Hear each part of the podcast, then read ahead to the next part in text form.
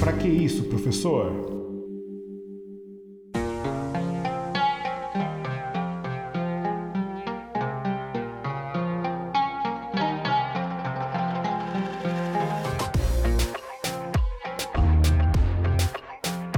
Olá, eu sou o professor William Souza e sejam bem-vindos a mais um episódio do podcast Pra Que Isso Professor, o seu podcast de história. Tanto antigamente como hoje, o jovem só é considerado maior ao atingir 18 anos, ainda que em alguns lugares do mundo a maioridade seja alcançada somente aos 21 anos. Mas esse fato que vamos abordar hoje, eu não vou falar sobre um golpe, não mais um, mas o golpe para fazer com que um garoto de 15 anos de idade assumisse o trono e governasse. Ah, mas isso deve ser na Europa, né, professor? Não, não. Isso aconteceu aqui no Brasil. E para entendermos o contexto e como tudo aconteceu, eu vou chamar o Recapitula.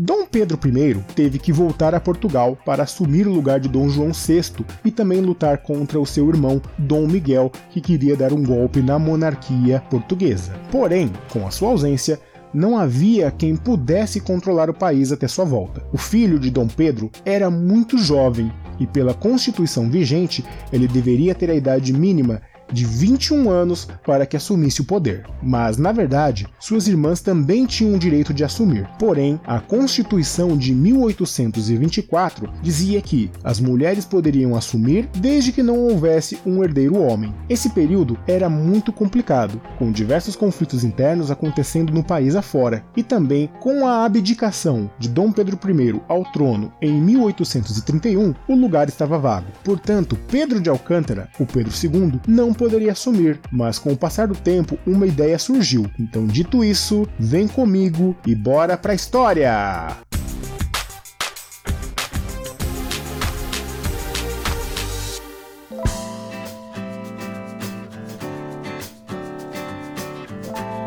Enquanto Pedro de Alcântara não tinha idade, o poder no Brasil foi ocupado por regências. A regência nada mais é do que um governo instituído quando há impedimento para que um monarca assuma o poder. Tivemos então, num primeiro momento, a regência trina, composta por três pessoas, e logo após, a regência una, com uma pessoa governando. Mas, como já dito, a instabilidade política era enorme. Somente nesse período estouraram movimentos como a Revolta dos Malês, a Sabinada, a Cabanagem, entre outros. Movimentos para que Pedro Alcântara assumisse o trono passam a ganhar forma a partir de 1835. Porém, ele ainda tinha 9 anos de idade. O Partido Liberal foi um dos primeiros a defender a entronização de Pedro, pois acreditavam que isso traria estabilidade ao país, e assim foi criado o Clube da Maioridade, que tinha como objetivo tornar popular a ideia de termos um novo imperador.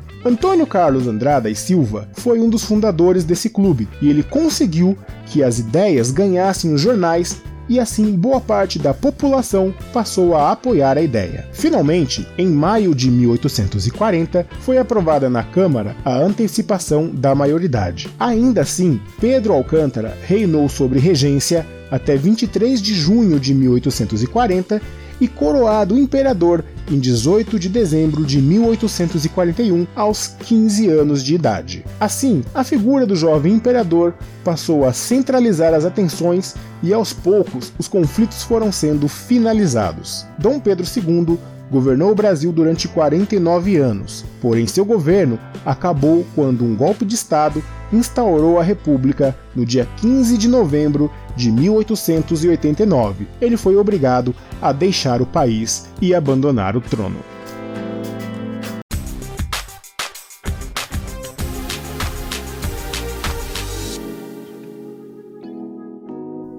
Muito bem, então como a gente pôde ver, o Brasil teve essa história um tanto quanto inusitada, que é o golpe da maioridade. Então, como eu disse anteriormente, né, como Pedro I ele teve que abdicar do trono para assumir o trono em Portugal, aqui no Brasil o trono ficou vago. Pedro Alcântara nessa época tinha em torno de 5 anos. Ele não poderia assumir, porque tinha uma implicação legal, ele era menor de idade.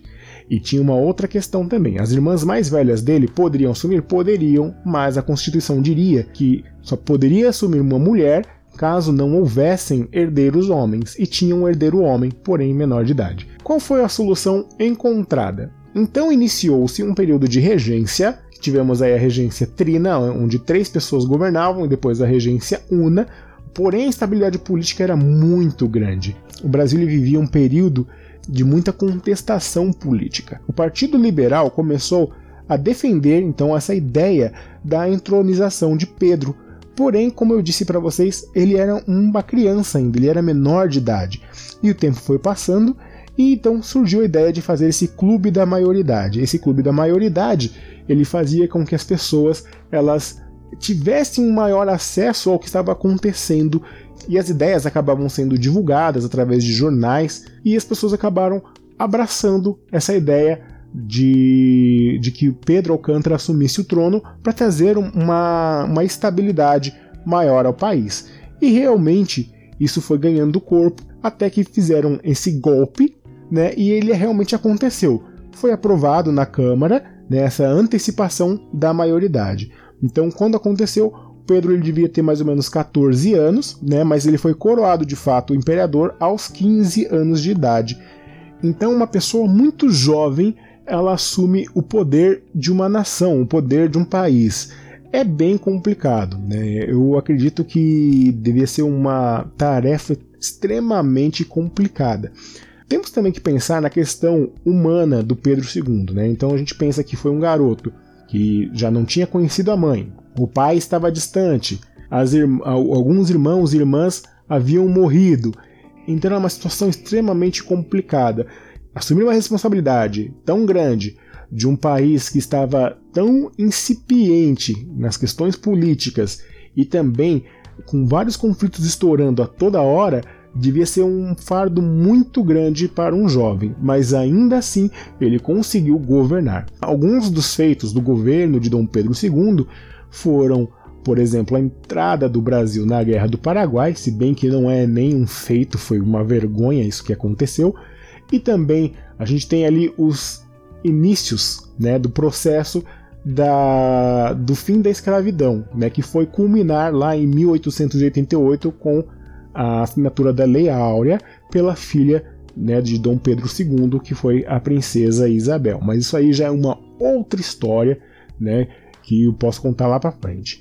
Bom, como eu disse também, né, foram 49 anos de reinado, né, de governo, mas com o, o, fim da escravatura e com algumas coisas acontecendo, né, a, a instabilidade voltando e também uma certa falta de interesse, porque ele já estava cansado de governar, é, o Marechal Deodoro da Fonseca foi quem deu o golpe de Estado e instaurou a República no dia 15 de novembro de 1889. E o mais engraçado dessa história é que os dois eram amigos e Deodoro ele ficou até com vergonha de proclamar a República porque ele achava na cabeça dele que ele estava traindo um amigo. Né? Então, é, uma série de fake news e de problemas que aconteceram naquele período levaram à proclamação da República. Mas também isso é um assunto para um outro episódio, tudo bem? E aí, você conhecia essa história? Sim? Não? Manda e-mail para mim, é souzawilliam1983@gmail.com.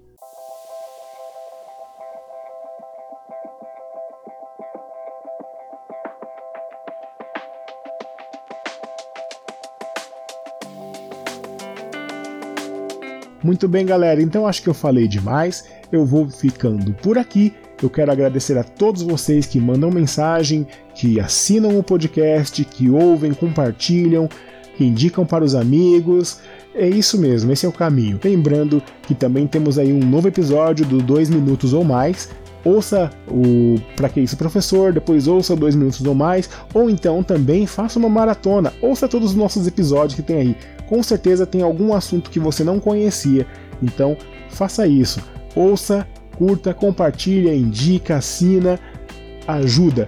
Manda mensagem, manda e-mail, ajude o professor aqui, tudo bem? Um forte abraço para vocês e até a próxima. Tchau, tchau. Falou, valeu!